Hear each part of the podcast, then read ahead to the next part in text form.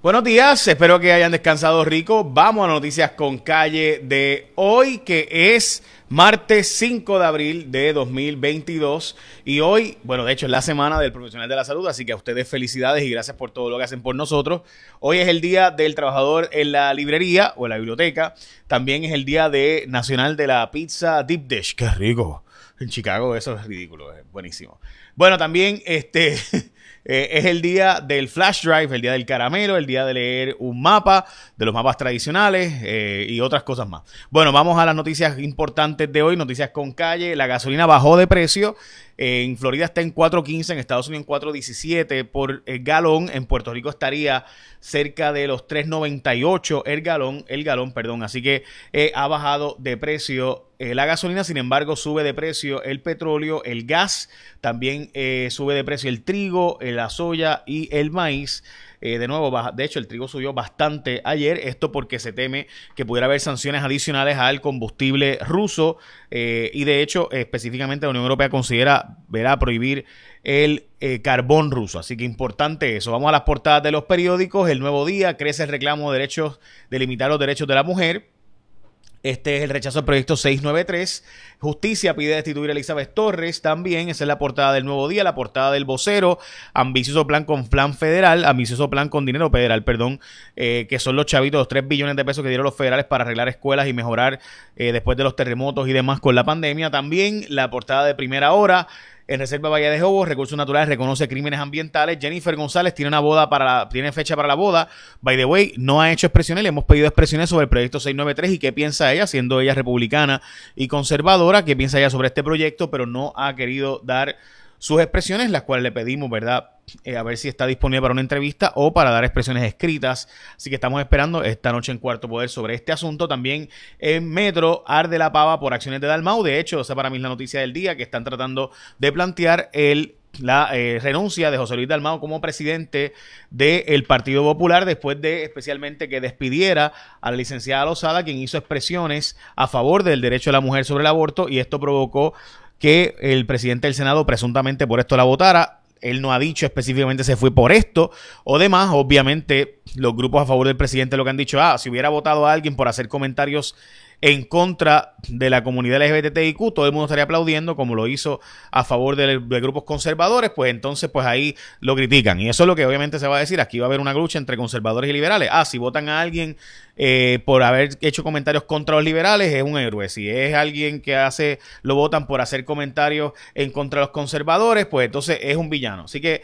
obviamente esa va a ser la, eh, el debate interno. Lo cierto es que para mí es un disparate haber votado a esta señora por emitir su juicio, su opinión sobre este tema, que es un tema donde todo el mundo tiene pues, posiciones diferentes. Y, y de hecho, o sea, a mí me han caído arriba brutalmente por decir que el proyecto es un proyecto razonable, porque es válido que el Estado quiera proteger la vida del feto después de que es viable, como dice el caso de Casey, Plan Parenthood versus Casey de 1992. O sea, y yo lo que he dicho es que es razonable que el Estado en su potestad puede regular esto, lo puede hacer. O sea, eso es un dato, eso no es ni una opinión.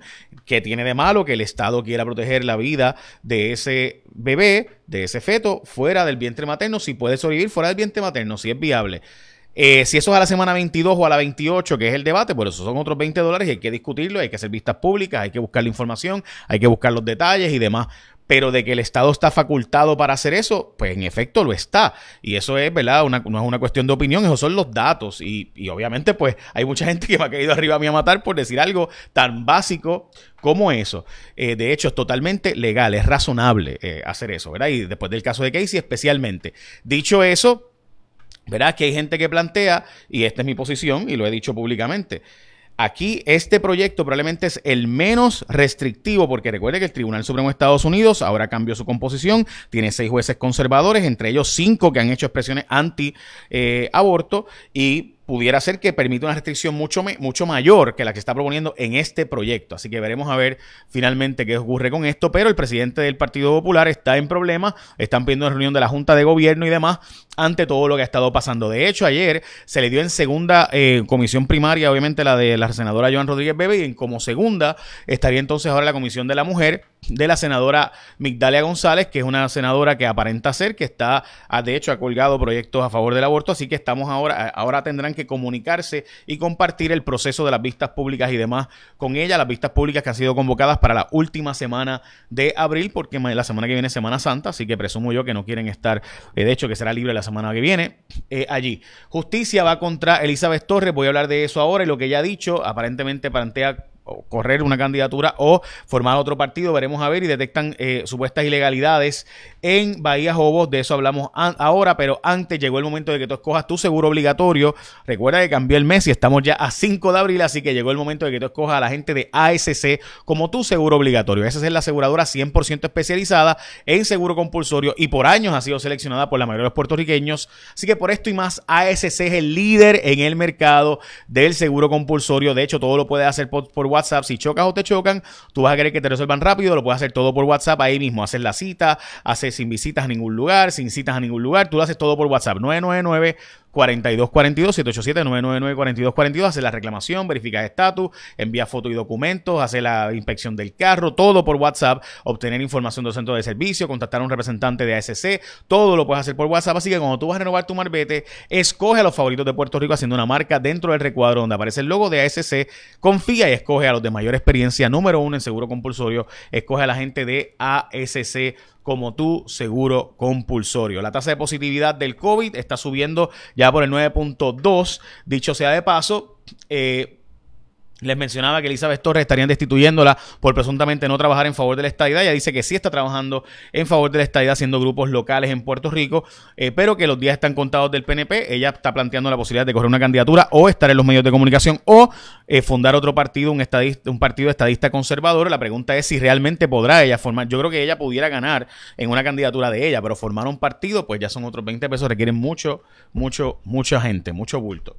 Bueno, detectan que hay permisos ilegales en Bahía Jobos y que por eso se dieron estos permisos también para poner luz, agua eh, y demás servicios y utilidades, recogido de basura y demás. Así que ahora el gobierno sí va para encima en contra de Bahía Jobos y la gente que estaba allí. También Defensa Rafipina dice que sí pagó los impuestos. Jennifer González, que se le ha estado preguntando y pidiendo expresiones sobre el proyecto 693 y se está, ¿verdad? Eh, este, va o no a, apoyar el proyecto, no ha emitido expresiones, le hemos pedido expresiones sobre este tema, eh, de hecho no solo a ella, le hemos pedido expresiones a mucha gente en Puerto Rico, a muchos grupos a favor y en contra, eh, y ella no ha emitido expresiones, sí, pero está disponible para hablar de lo feliz que se encuentra por su potencial boda.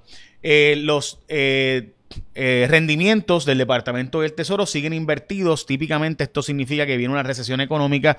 Eh, esto porque si usted ve la, las notas del Tesoro de dos años, básicamente están pagando más que las de 10 años. Eso tiende a indicar que viene una recesión económica, que la gente espera que la tasa de interés baje eh, y por tanto pague menos. Así que veremos a ver si eso va a ocurrir o no. Hasta ahora, lo, ¿verdad? lo que se plantea por otros es que eso no va a ocurrir porque estos, hay un escenario diferente a los históricos.